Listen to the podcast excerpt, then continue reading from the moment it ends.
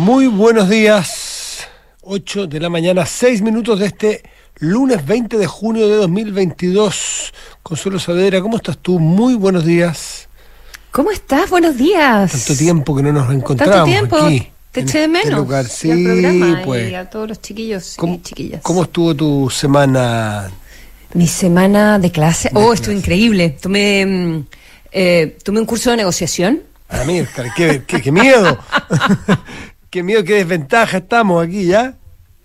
No, pero lo- anécdota. bueno, toda la parte muy seria. Y el último día, como la, no sé, los últimos 40 minutos de esta clase, que era un, un intensivo toda la semana, tarde, mañana y noche, eh, el profesor dice, bueno, y ahora no sé qué. Entonces ahora les voy a dar todos los tips. y con PowerPoint y todo para negociar casa, para negociar eh, auto, compra de auto, compra Alza de casa Alza de sueldo.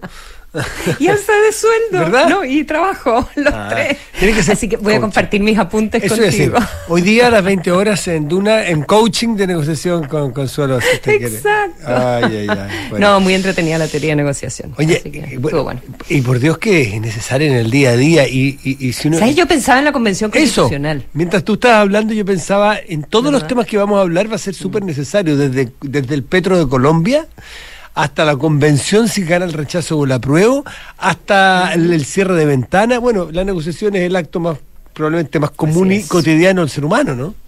Sí, así es. Bueno, partamos por el cierre de ventanas. eh, Me parece, eh, me parece interesante. Mm.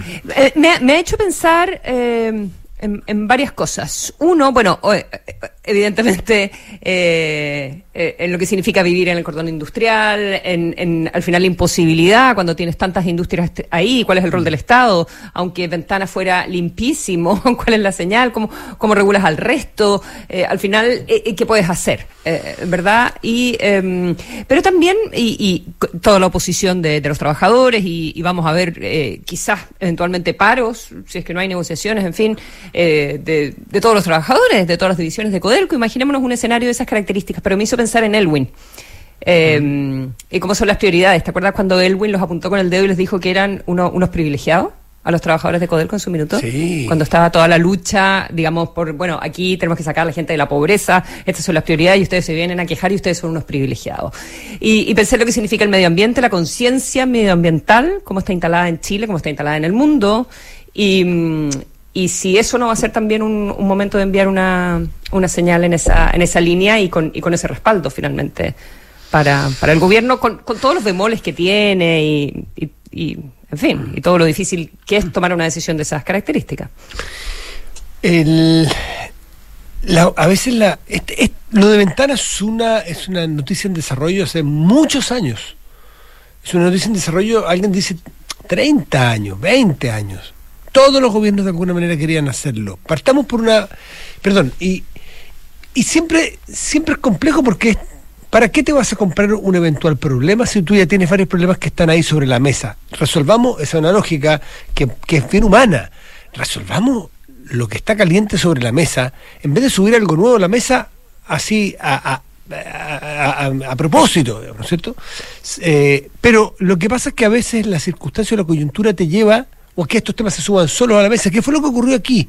Fue una oportunidad tomada, no sabemos cómo va a resultar. ¿A qué me refiero? Que en la, en la emergencia, que ha habido varias, la del 6 de junio, donde llegaron mucha gente con principio de intoxicación y con problemas de, ¿no es cierto?, de, o, con, o acusando intoxicación por emanaciones de gases, eh, llegan ahí a los servicios de salud de la zona, nada nuevo, diríamos, ¿no es cierto?, porque nada nuevo es.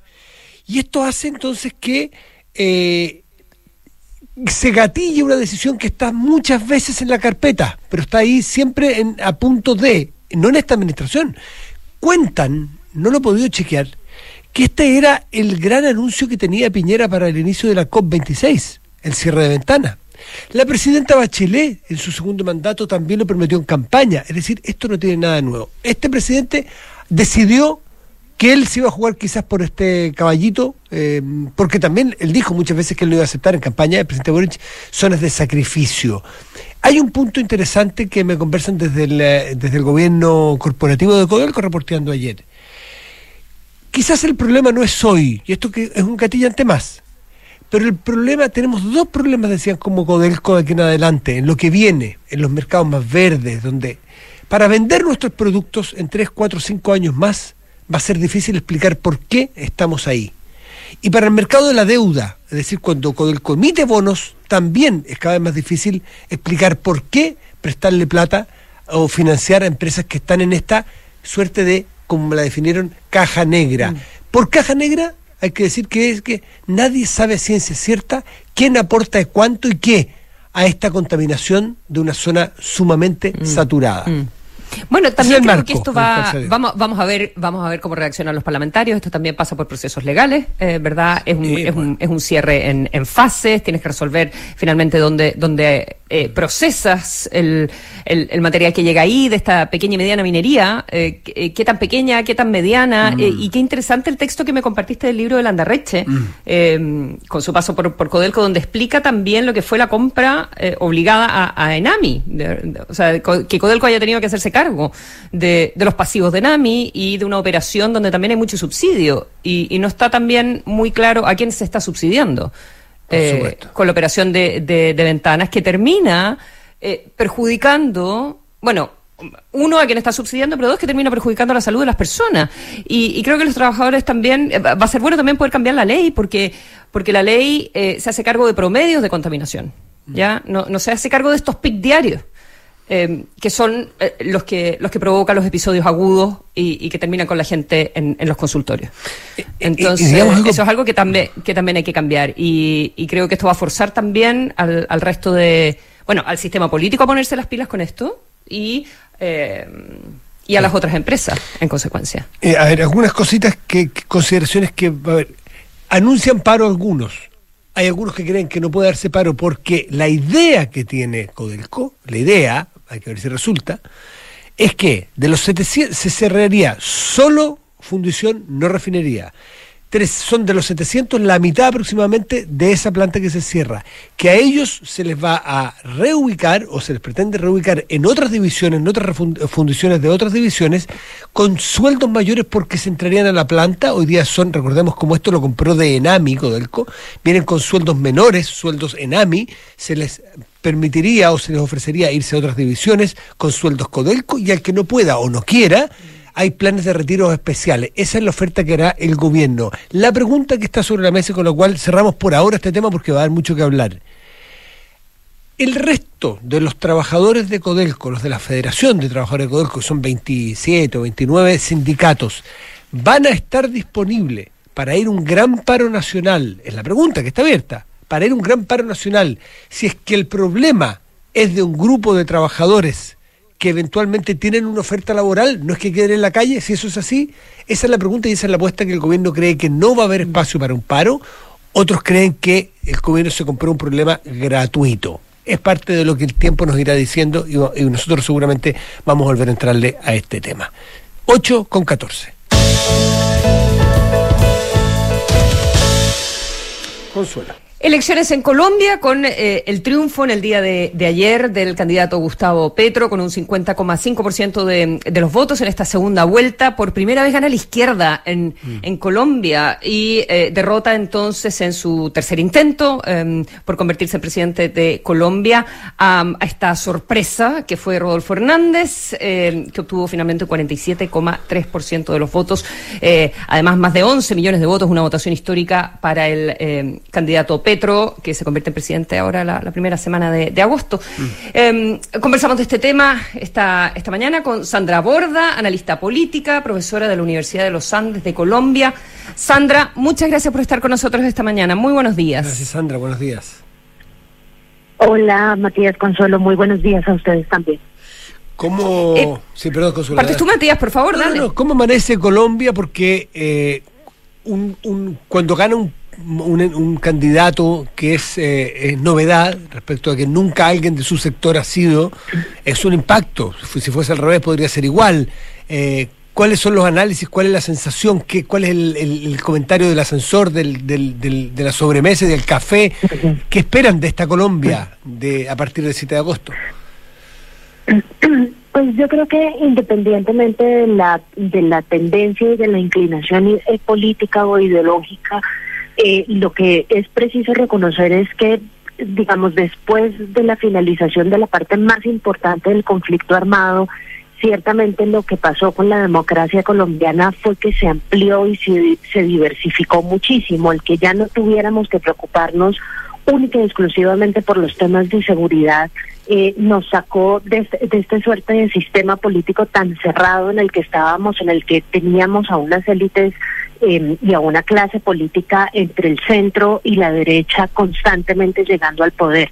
Gustavo Petro llega hoy a la presidencia, la izquierda puede ganar en Colombia por primera vez gracias justamente a que el acuerdo de paz logró sacarnos de esa lógica. Luego, hoy nuestra democracia Fíjense, el otro candidato, Rodolfo Hernández, tampoco es un candidato de los partidos ni de la clase política tradicional. Luego, hoy la democracia en Colombia es una democracia mucho más abierta, mucho más profunda, mucho más diversa, y eso, independientemente de que uno sea de izquierda o no, es una buenísima noticia para este país.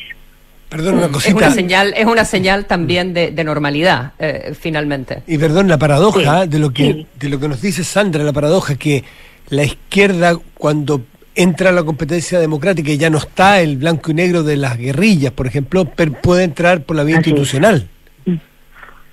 Así es, y, es, y ese, ese es justamente, digamos, la gran oportunidad que se abre para un sector político, que fue un sector político durante todo el conflicto armado condenado a las márgenes de, del sistema, porque lo que hacía en una muy buena parte del conflicto armado era impedirle a la gente trazar una línea divisoria clara entre la izquierda política, legal, electoral y la izquierda armada.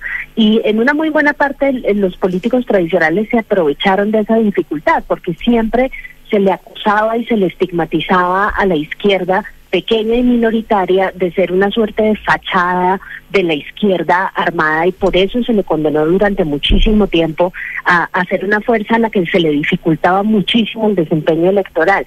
Ellos son hoy los principales beneficiados de que la izquierda armada esté muy cerca de desaparecer en Colombia y eso les permite, digamos, presentarse como una fuerza política con todos los retos que ello implica, porque es esta primera llegada al poder eh, los agarra en una coyuntura muy difícil para Colombia, con unos retos eh, de reforma social y económica que son eh, bien difíciles de superar y además con, con unas élites económicas que, que van a tener que entrar en un proceso de adaptación que no va a ser fácil para ellas. Mm. En ese sentido, ¿qué anticipas tú? Estamos conversando con la analista política colombiana Sandra Borda.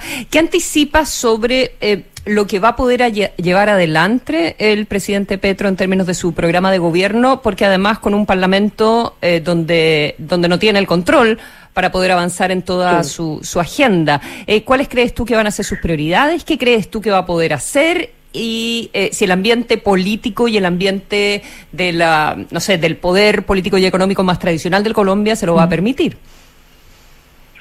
Pues yo creo que parte parte del desafío que tiene y, y esto es importante tenerlo muy claro es, es son todos los desafíos que la protesta y la movilización social pusieron sobre la mesa desde hace dos años para acá. Eh, la, la razón por la cual estamos en este escenario es porque la gente básicamente le está pidiendo al Estado colombiano eh, que ahora sí se tome en serio la necesidad de reducir los enormes niveles de desigualdad económica y social que hay en este país y reducir también los crecientes niveles de pobreza. Digamos, hay que el, el conflicto nos puso en un paréntesis en el que no era posible resolver esos problemas porque teníamos que estar preocupados por sobrevivir todos los días. Bueno, ahora eso ya pasó y ahora necesitamos ocuparnos de la satisfacción de las necesidades básicas de la gente. Ese es el desafío que tiene Gustavo Petro por delante. Por eso se elige a la izquierda, porque es el movimiento político que más credibilidad y más credenciales tiene en materia de reforma social. Pero, pero eso no es un desafío de poca monta, digamos, eso, eso básicamente, eh, la prioridad que le ha establecido la gente a Gustavo Petro es una prioridad en la que va a necesitar armar un consenso nacional bien fuerte para que las medidas, que van a ser medidas polémicas, porque vamos a necesitar una reforma tributaria y vamos a necesitar cambiar el funcionamiento de mucha de nuestra economía, van a necesitar de un gran apoyo.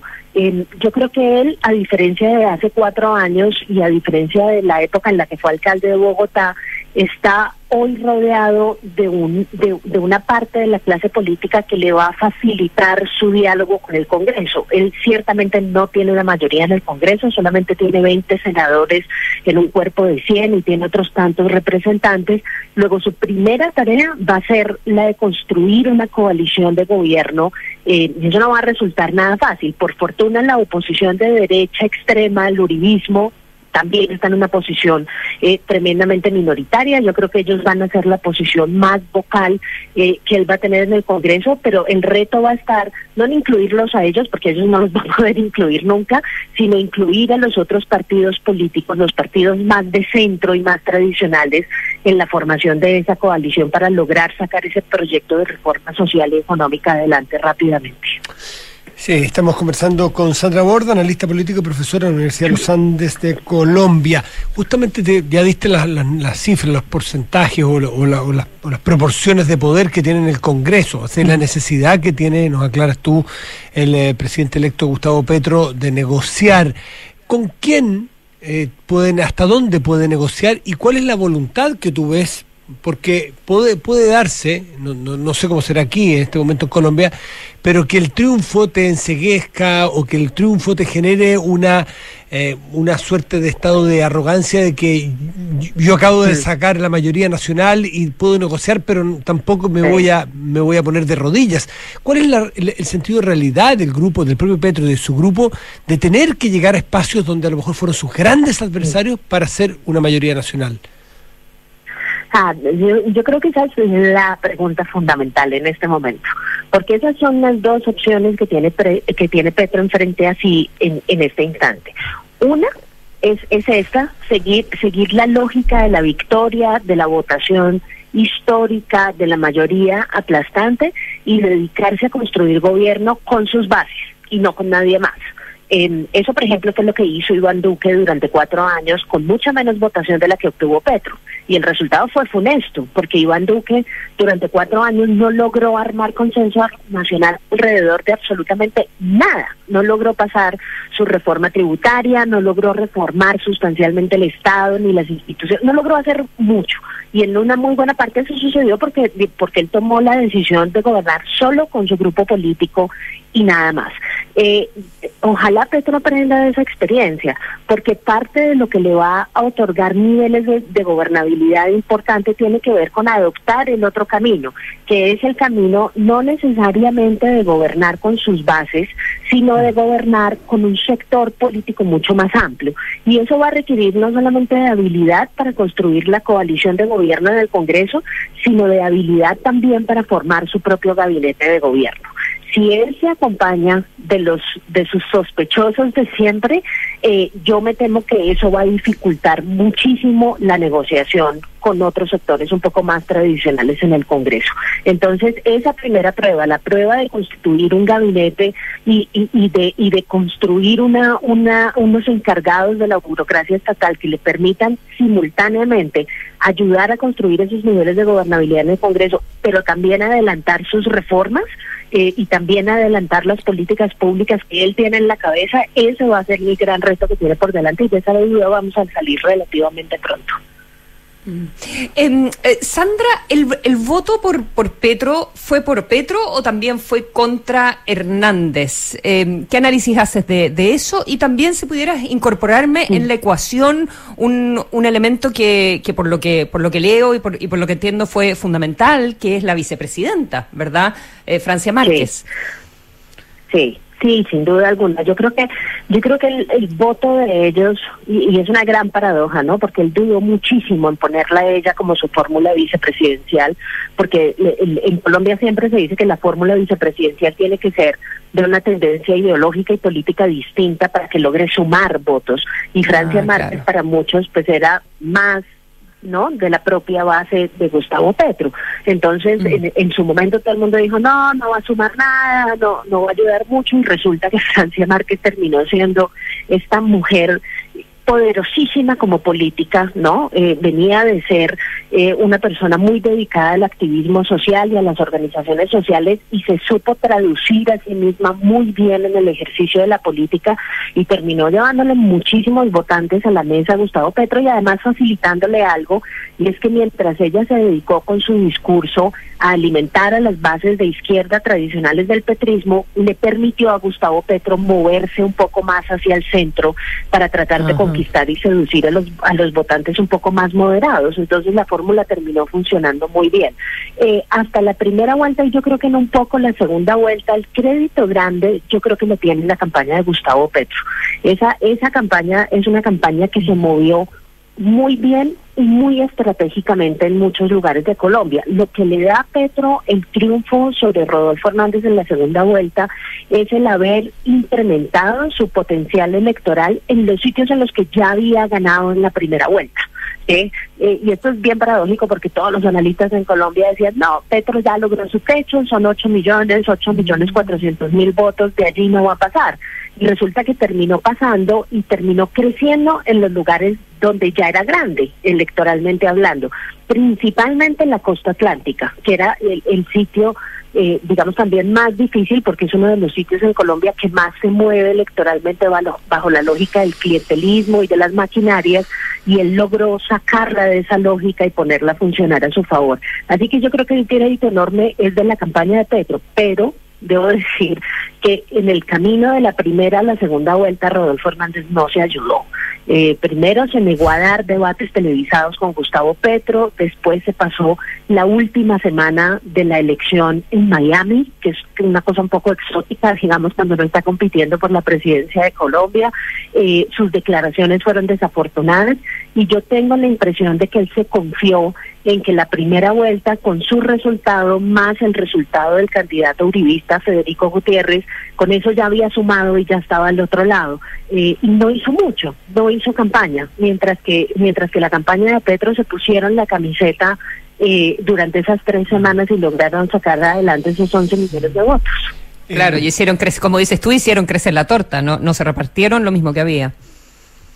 Exactamente, exactamente, que es paradójico, ¿ah? Ese es uno de los resultados que más vamos a tener que estudiar porque esa sumatoria del voto uribista hacia Rodolfo Hernández no pasó eh, y hay que hacerse preguntas sobre sobre las razones por las que eso sucedió y para dónde se fueron esos votos, porque porque ciertamente es difícil pensar que se le hayan ido a Gustavo Petro, digamos, estos son los dos polos opuestos eh, de la política electoral en Colombia, entonces eh, habría que ver qué pasó, porque tampoco se redujo la cantidad, el cociente electoral. tuvimos más votos en la segunda vuelta que en la primera vuelta. Mm. Sandra Borda, analista política colombiana, ¿cuánto puede influir o estar presente el factor eh, M19 en el gobierno de Petro? Porque la campaña ha estado, ha estado siempre.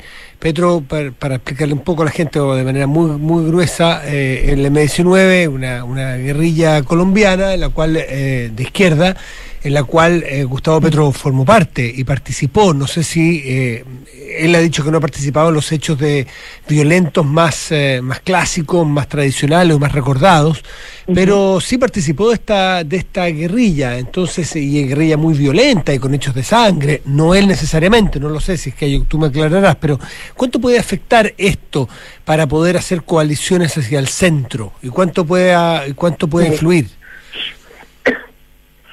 Es, bien interesante porque eh, efectivamente en los golpes más duros del M19 durante los 80, la toma del Palacio de Justicia, de la de la de la Embajada de la República Dominicana y demás, Petro no participó. Eh, y no participó porque era muy joven, eh, digamos, era uno de los miembros más jóvenes de esa guerrilla, que hay que decir, era, era una guerrilla muy distinta a las FARC, ¿no? Esta era, esta era una guerrilla más urbana, ¿no? Muchas más clases medias, estudiantes universitarios, mientras que las FARC son una guerrilla mucho más rural eh, y de mucha más larga data.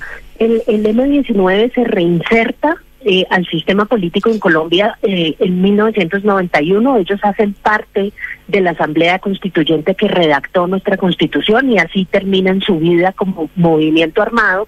Y después de eso empiezan su trasegar político y la verdad es que se terminan desapareciendo como fuerza política.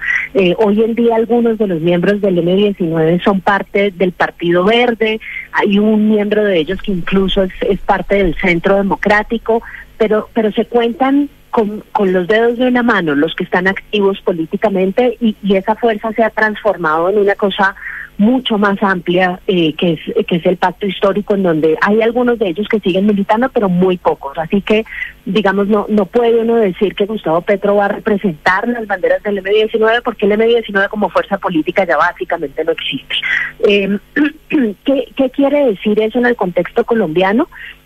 Yo creo que Gustavo Petro es, es un fenómeno político que es hijo del proceso de paz. Eh, y el proceso de paz en Colombia nos enseñó que parte de lo que del ejercicio que tenemos que hacer es entender la participación política de aquellos que alguna vez mo, eh, militaron en, en movimientos armados, darles espacio para que eso suceda, porque esa es la única forma en la que vamos a evitar que la exclusión política otra vez nos genere una experiencia de conflicto armado. Entonces yo creo que la gente finalmente después de muchos debates ha llegado a la conclusión de que esto es algo con lo que puede vivir. Y creo que el, otro factor que ayuda es que la fuerza política que más se opuso a la participación de la guerrilla en política eh, fue el uribismo. Y el uribismo hoy en día es una fuerza minoritaria que está a punto de convertirse en una fuerza de derecha al margen del sistema político, con algunos representantes en el Congreso, pero realmente con muy poca influencia política. Yo creo que las eras gloriosas del uribismo en Colombia se acabaron y eso facilita muchísimo la llegada de la participación política de movimientos como el de Gustavo Petro. Tengo una última pregunta, sé que nos tenemos que ir al corte, pero eh, me llamó la atención las cosas que leí sobre la personalidad de, del presidente Petro. Eh, mm. ¿Podrías contarnos un poco de sí. por, qué, por qué hay como un asunto controvertido ahí? Hay varias cosas, ¿no? Y todas derivan de lo que fue su experiencia gobernando en Bogotá. Eh, muchos de sus, de, de su, cuando fue alcalde exactamente, muchos de sus, de las personas que empezaron a trabajar con él eh, como alcalde se fueron de su administración muy rápidamente. Eh, al parecer hay un problema de, hay, hay, un problema de ego, hay un problema de dificultad eh, de lidiar con las opiniones disidentes. Eh, hay, hay, hay, digamos, un, una cierta dosis de terquedad eh, digamos, eh, es, es como la sintomatología propia eh, de, lo, de los políticos a los que no les gusta mucho que les lleven la contraria. Y esa no es una buena noticia, porque en, en, en, un escenario en el que va a tener que construir consensos políticos, se va a tener que acercar a gente que no está de acuerdo con él. Y la gente que no está de acuerdo con él es mucha, digamos, no hay que menospreciar la votación de Rodolfo Hernández. En una muy buena parte de esa votación, como estaban diciendo antes, Consuelo, es una votación anti-Petro. ¿No? Y son más de 10 millones de votos. Entonces, no, no, es que esté lidiando o que vaya a lidiar con una fuerza política eh, minoritaria. Entonces, va a tener que afinar eh, sus, sus capacidades negociadoras, va a tener que afinar su capacidad de construir consensos y de ceder políticamente y eso le va a costar mucho trabajo. Le costó mucho trabajo en Bogotá y a mí no me cabe la menor duda de que le va a costar mucho trabajo ahora como presidente. Y la última por este lado, los sectores productivos, porque vienen tiempos muy complejos en todas las economías mundiales, en, se anuncian aires o horizontes de recesión en todo el mundo, con lo cual se va a necesitar que los países hagan esfuerzos enormes por crecer eh, y por dar más ingresos a las arcas fiscales por lo pronto, ¿no? Eh, para evitar problemas sociales como eh, la inflación o el desempleo.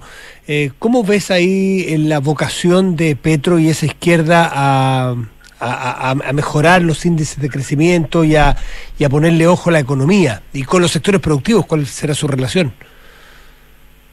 Sí, efectivamente Petro no es el candidato preferido del sector productivo, se imaginarán, ¿no? es, es, obviamente, digamos, un sector que durante la campaña eh, manifestó sus reparos, manifestó mm. sus eh, su escepticismo frente frente a la propuesta económica de Gustavo Petro, eh, muy a pesar de que Gustavo Petro se trató de mover lo máximo hacia ese sector, ¿no? Insistiendo todo el tema que él no iba a expropiar nada, que, que va a continuar con, con el modelo capitalista, que, que sigue creyendo en la necesidad del libre mercado, pero un libre mercado digamos, con rostro más humano y este tipo de cosas. Entonces, em, eh, yo creo que, que, que, está en camino de convencer a ese sector. Eh, el, el, sector después del, del resultado electoral han entrevistado a algunos de los grandes empresarios y los empresarios dicen, no, pues bueno, aquí seguiremos trabajando. Eh, pero pero lo cierto es que se viene una época difícil para ellos porque parte de lo que hay que hacer no solamente para llevar a cabo estas reformas sociales no es solamente incrementar la productividad, sino llevar a cabo una reforma tributaria pues que va a golpear duro a esos sectores, porque porque la plata para hacer las reformas sociales tiene que salir de alguna parte. Entonces, eh, en, la capacidad que tenga él de negociar eso y de convencerlos que una reforma tributaria de esa naturaleza necesaria y obligatoriamente redunda en mayores niveles de productividad, en mejoras en el empleo y en, el, en el, desempeño de la economía general del país, pues eh, esta es, esta es una conversación que va a ser difícil, pero que él tiene que de nuevo afilar sus, sus destrezas negociadoras para tratar de sacar adelante. Eh, vamos a ver qué tanto le funciona el sector el sector privado. En Bogotá le hicieron la vida imposible una parte muy importante del sector privado. Así que en el sector privado decían que, esa parte también tenga. en el sector privado decían que él hacía la vida imposible para poder producir. Por eso es la, el temor que uno tiene a que a que haya, pocas posibilidades de encuentro, porque él, a él lo critican mucho de su gestión en Bogotá. Sí, aunque los encontronazos que tuvieron también también estuvieron relacionados con el otorgamiento de contratos, ¿no? O sea, esto no era una cuestión simplemente de principios, sino que pues obviamente Gustavo Petro no entregó una muy buena parte de los contratos a los operadores privados de siempre y eso generó también muchísimo descontento. Entonces, eh, estamos de acuerdo en que son diferencias en materia de cómo debe funcionar la economía, pero también son diferencias en materia de los privilegios de los que ha gozado el sector privado en este país por cuenta de su cercanía con la clase política tradicional. Sandra Borda, analista política colombiana, muchas gracias por estar este, esta mañana en Duna. Que esté muy bien. No, a ustedes muchísimas gracias. Tengan buen día. Buenos días. Buenos días. Porque un buen inversionista busca números y no palabras. Decídete hoy por un departamento Santolaya. Solo 5% de pie, hasta 48 meses de plazo y cuotas desde solo 95 mil pesos. Te invitamos a conocer el nuevo sitio web de Banchile Inversiones, que ahora cuenta con una sección exclusiva para aprender de inversiones en fácil. Banchileinversiones.cl, inversiones digitales para todos. En la Asociación Chilena de Seguridad siguen dejando los pies en la calle para cuidarte y entregarte todas las herramientas para que tu negocio siga funcionando. Volvamos con todo, volvamos seguros, súmate a la H. Suscribirse a MitaGo es la forma más fácil y simple de tener tu auto nuevo y con todos los trámites incluidos. Además, al pagar un anticipo, disminuyes tu cuota mensual. Suscríbete en mitago.mita.cl y solo preocúpate de manejar y disfrutar. Las noches en Monticello son para vivirlas con los mejores artistas. Disfruta lo mejor de Bossa Nova este viernes 5 de agosto con todos los éxitos de Brazilian All Stars. Monticello, apuesto, te va a gustar.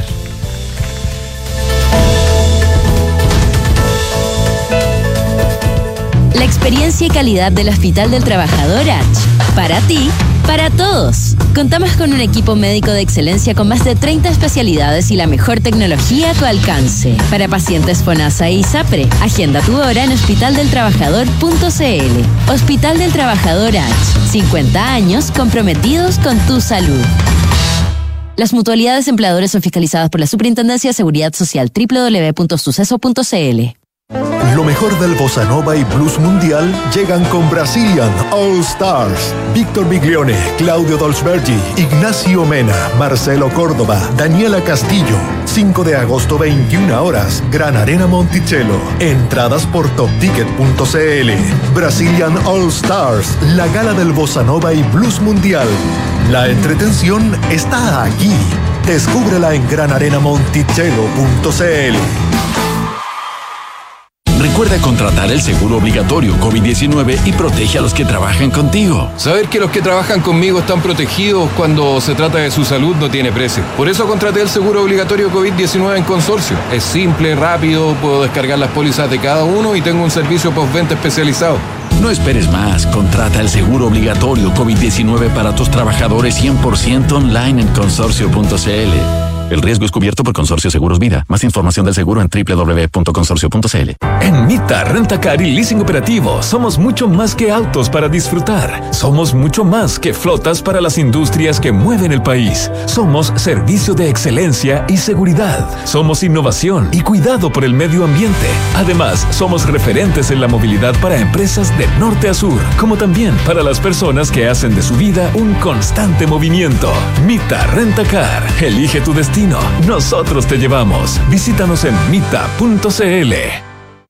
No le des más vueltas. Invierte seguro. Decídete hoy por un departamento Santolaya. Unidades con descuentos de hasta 17%. Solo 5% de pie. Hasta en 48 meses sin cuotas. Desde solo 95 mil pesos. Te regalamos hasta 24 dividendos para comprar con solo el 10% de pie. Arriendo garantizado para inversionistas. Santolaya. Más de 30 años de experiencia para multiplicar tu inversión. Consulta condiciones en santolaya.cl. Santolaya Constructora Inmobiliaria. Números, no palabras.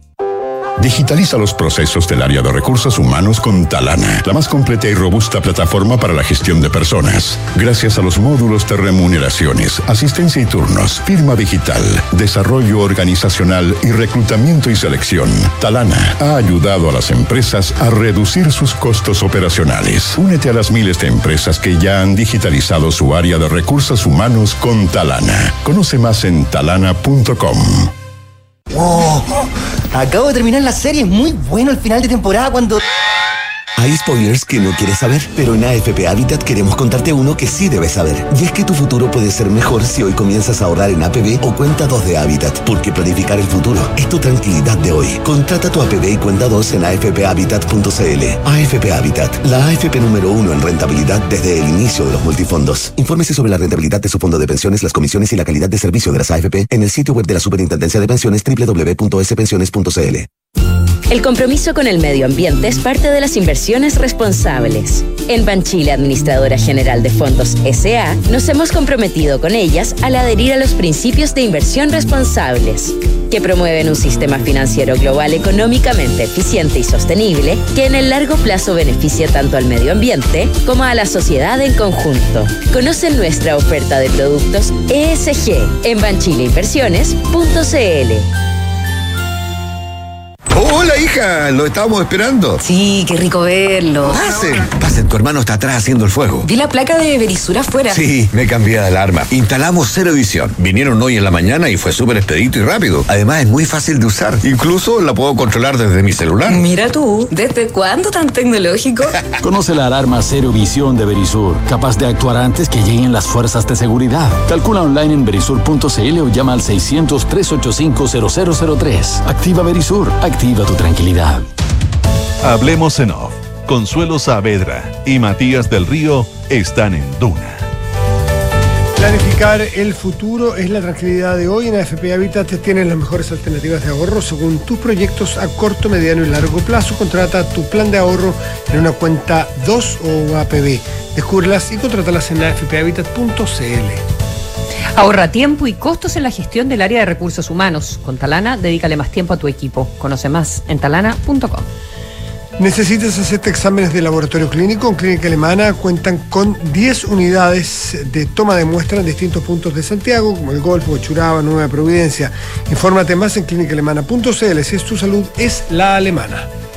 En Consorcio, proteger a todos los que trabajan contigo es posible. Contrata ahora el seguro obligatorio COVID-19 por solo 3.800 pesos, de forma rápida y segura entrando a consorcio.cl. 8 con 43. Consuelo, eh, en, ante, la, ante la disyuntiva que tenemos los electores el 4 de septiembre de votar a prueba o rechazo a la propuesta constitucional que haga la convención, han surgido eh, alternativas no electorales, porque estamos claros que la papeleta dice apruebo o rechazo, pero sí alternativas de contexto frente a un resultado u a otro. Y uno de esos es un manifiesto que firman y que suscriben eh, algunos eh, especialistas, algunos académicos de centro izquierda y centro derecha que tiene que ver con un manifiesto constitucional frente, entiendo yo, a la alternativa de que gane el rechazo, eh, abrir una nueva discusión, dado que estiman que tampoco es viable mantener vigente la constitución actual. Son varios me parece, son 10 los firmantes, una de ellas está con nosotros para presentarla, Consuelo. Sí, nos acompaña la historiadora Sofía Correa, académica de, de la Universidad de Chile. Eh, Sofía, buenos días, ¿cómo estás? Hola, Sofía. Buenos días, Consuelo. Buenos días, Matías. Mucho gusto de escucharlos esta mañana. Igualmente. Manifiesto constitucional, una constitución alternativa para Chile. Y acá viene, académicos por el Estado de Derecho y la democracia en el siglo XXI. Matías hacía una interpretación que este texto que ustedes eh, proponen es una alternativa para, eh, si es que eh, ganara el rechazo, que pudiese servir de orientación para una nueva reforma constitucional al texto que tenemos hoy. Yo me pregunto, ¿no es un texto que quiere eh, anclar contenidos que no están en la propuesta también? ¿No es un texto que incentiva a votar rechazo? Es un texto de académicos, es un texto que define principios fundamentales en cuanto a la organización del Estado, en cuanto a los derechos, en eh, los principios fundamentales que han sido parte de la tradición constitucional chilena, que principios fundamentales que las eh, las eh, expectativas sociales y además las necesidades de los nuevos tiempos requieren actualizar como los derechos sociales que han estado en las constituciones chilenas, pero que eh, se habían eh, de alguna manera eh, visto más eh, disminuidos en- ciertamente en los últimos años. Eh, es un texto de académico. Es un texto de académicos, pero en ese sentido entonces hace propuestas de corrección respecto que respecto de cosas que no están o están mal a juicio de ustedes en la Constitución actual, pero también hace eh, propuestas de corrección de cosas que eh, no están o están mal en el en el borrador que se propone. Exactamente, exactamente. Eh, son principios que no están presentes en el borrador y tampoco están presentes o están eh, en, en la constitución actual que ya no es viable. Ahora, eh, Sofía, estos principios que no están presentes en ninguna de las alternativas, ¿te parece que es preferible o más fácil de incluir en una opción que en otra? ¿O en ambas ustedes ven la plausibilidad de que esto sea incluido? Yo entiendo a dónde va la inquietud de ustedes, pero yo quiero dejar extremadamente claro, nítidamente claro, que yo no hablo a nombre del grupo. Yo puedo hablar a nombre personal mío Sí. en el sentido. Sí, sí, porque esto no es un grupo que se haya constituido primero como grupo y luego haya sacado, ha sacado esa declaración. Eso es importante decirlo. O sea, hay personas dentro de los firmantes con los cuales yo nunca he conversado. Eh, eh, entonces, me- a mí me invitan a, eh, me invitaron y yo me siento muy honrada, que si quería suscribir esa declaración. A mí me, me- me pareció impecable eh, y la suscribí. Esta declaración se hizo con aportes de distintas personas, obviamente. Eh, yo formo parte de este grupo en el sentido de que adhiero a esa declaración, hice algunos comentarios que fueron eh, incorporados, pero no constituye un grupo, no es un grupo político, no es un referente. ¿Me entiendes? Entonces, yo no puedo hablar en nombre de los firmantes. Ok, el nombre tuyo entonces, eh, eh, como Sofía Correa, firmante, sí, pero a nombre propio. ¿Te- Personal, muy Sí, personal, muy porque personal. No, no puedo hablar No, no, de estamos bien, todos. estamos Es- claros. Es un grupo muy diverso, muy diverso. Sí, en- bajo tu concepción de, las- de lo que está ocurriendo, ¿te parece que alguna de las dos alternativas es más proclive a incluir, lo, o a, sí, a incluir los elementos que a tu juicio debiera tener una nueva constitución? Me refiero a la prueba o al rechazo. Mira, yo estimo que es, personalmente que estos principios requieren un nuevo texto, que no es ni el texto de eh, la convención ni la actual constitución. Requiere un nuevo texto. La pregunta es, ¿cómo llegamos al nuevo texto? A mi juicio, no es viable, muy personalmente, no es viable rechazar, eh, aprobar para reformar, no es viable. Requiere un nuevo texto, un nuevo texto. Y por lo tanto, yo no estoy eh, eh, en, en la línea del aprobar para reformar. Sí, eso, eso obviamente significa, estoy por la línea de rechazar en términos personales, no como grupo. En las propuestas que hacen ustedes en este en este texto o en los elementos, ¿verdad?, de la cultura democrática, eh, algunos de ellos que no están eh, eh, reconocidos en, en el borrador, eh, dicen ustedes, em, insisten, por ejemplo, en la iniciativa exclusiva del presidente. Em, En ciertos, en ciertos, en ciertos ámbitos. en ciertos No ámbitos, pero me ma- llama la atención no que, claro, una de las. Sí. Eh, Por supuesto. Eh, eh, supuesto. Lo digo en el sentido que hay cierto, ciertos temas que están muy instalados en, en, en la convención y una de ellas es quitarle poder al, al Ejecutivo. Eh, ¿Ustedes consideran que, le- que, que la estabilidad eh, de, de la República Democrática, digamos, eh, está asociada a un Ejecutivo fuerte? No, yo personalmente soy partidaria más del parlamentarismo que el presidencialismo, personalmente. No estoy hablando a nombre del grupo, porque por supuesto no todos Sí, sí, piensan lo sí, lo tenemos claro. Sí. Eh, eh, yo soy más partidaria de un parlamentarismo que de un presidencialismo. Yo he sido muy influenciada en mis estudios históricos por la obra, por ejemplo, de Julio Jaise, que reivindica el periodo parlamentario. Eh, en, en la obra de Arturo Valenzuela, más recientemente, que también reivindica un régimen más parlamentario. Entonces, no estoy por eh, concentrar poder en el Ejecutivo para nada. Ahora, la, iniciativa exclusiva se refiere únicamente en materias en materias relacionadas con el gasto público. Y esta ha sido una, eh, una trayectoria desde la década, eh, mediados del siglo, desde mediados del siglo eh, XX. Eh, Jorge Alessandri, eh, antes incluso, el año 43 se, se comenzaron las reformas constitucionales en la línea de limitar la actividad parlamentaria en materia de gasto público. Y luego Jorge Alessandri presentó una reforma en esa línea que fue rechazada. Eh, Eduardo Frei presentó una reforma constitucional que concentró terriblemente el poder en presidente de la República en el año 1970 y así sucesivamente, ¿me entiendes? Entonces, un tema central del desarrollo político chileno desde la con, con la Constitución del 25, si es que no ya con la con la Constitución del 23 en relación a las leyes periódicas, ah, tiene relación con el gasto público, la iniciativa para el eh, presidencial para definir el gasto público porque el presidente pues se hace cargo justamente del equilibrio de las finanzas públicas. Entonces, ese es el punto, ese es el punto, ¿verdad? Ahora bien, a mí me parece que el diseño actual eh, se concentra, eh, el del diseño de la convención, se concentra el poder en una cámara, en una cámara, ¿verdad? Que en sintonía con el presidente de la República transforma el, el régimen político eh, en más autoritario es más autoritario. Es una concentración de poder tremenda. El problema, justamente uno de los tantos problemas de el, eh, la- la- el texto de la convención es justamente la, la, la concentración de poder y la falta de equilibrio de los poderes públicos. Sí. Estamos conversando con Sofía Correa, historiadora, eh, firmante de este manifiesto constitucional. En uno de los puntos que ustedes eh, eh, esbozan, hablan de justamente de las cámaras, de esta, este bi- bicameralismo simétrico. eh, compuesto por la Cámara de Diputados y el Senado, es decir, lo mismo que hay hoy día, pero me imagino que... O eh, sea, perdón, Matías, lo sí. mismo que ha habido siempre. Bueno, sí, sí, sí. Pero el siempre también incluye el hoy día. Eh, pero me gustaría saber eh, qué proponen o si proponen algo distinto a los equilibrios o a las conformaciones de las cámaras de hoy en las necesidades del futuro de Chile.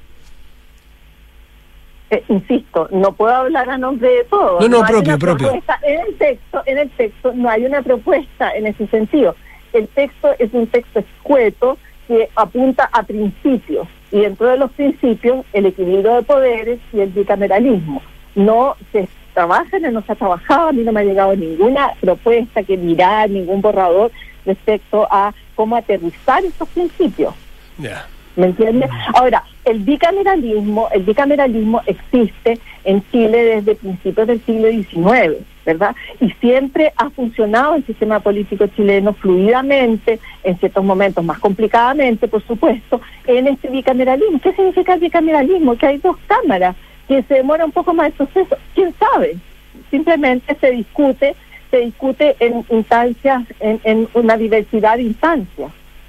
Ahora, si además ese Senado se transforma en un Senado es mucho más vinculado a la región, porque en los senadores son elegidos por regiones, ¿verdad? A diferencia de los diputados. Los diputados son elegidos en función de la, del número de habitantes. Proporcional, claro. Y siempre, exacto, siempre ha sido así, siempre, siempre, desde el siglo XIX. ¿Qué aspecto del borrador, sí, per- perdón, te, te interrumpí, te quería preguntar qué aspecto del borrador eh, eh, eh, te parece eh, a ti rescatable? Eh, presumo que los aspectos de medio ambiente, porque eso es algo que no está muy presente en la Constitución actual y que ustedes incorporan como uno de, de los aspectos que, que debiera tener cualquier texto, ¿verdad?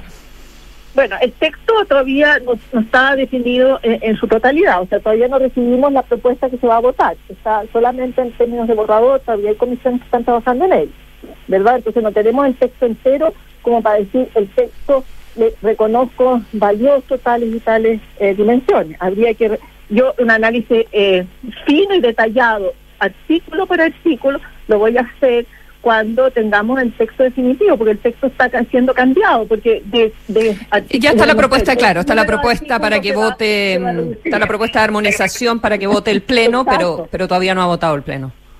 Exacto, porque mira, hay un número de, eh, X, no me lo sé de memoria en este momento, de artículos que van a ser reducidos. Entonces, cuando vea el texto definitivo, yo te puedo decir artículo por artículo, voy a mirar uno por uno. 300 artículos, 300 artículos más leer. Tres- son 380, 380 y algo aproximadamente. 380 y algo voy a leer, porque eso es lo que tengo que hacer, es mi obligación. Tal cual. Sofía Correa, historiadora, miembro o firmante más bien de este manifiesto constitucional. Eh, muchísimas gracias por estar con Duna esta mañana. Que te vaya muy bien. Oye, muchas, muchas, al revés, muchas gracias por invitarme y la oportunidad de conversar con ustedes y aclarar algunas ideas junto con ustedes. Que muchas esté gracias. muy bien. Gracias, Sofía. Buenos días, gracias. Y nosotros nos vamos, Consuelo, hasta el miércoles, porque aquí es feriado. Allá mañana en Londres tú tendrás día común y corriente. Nosotros no. ¿Día feriado? Pues sí, pues sí, yo trabajo para Chile, así que día feriado va a ser. Ah, muy bien, muy bien. Que no solo para Chile, supongo. Tienes estudios, tienes otros trabajos allá en Inglaterra. Que te vaya muy bien, Consuelo, cuídate. Chao. Chau.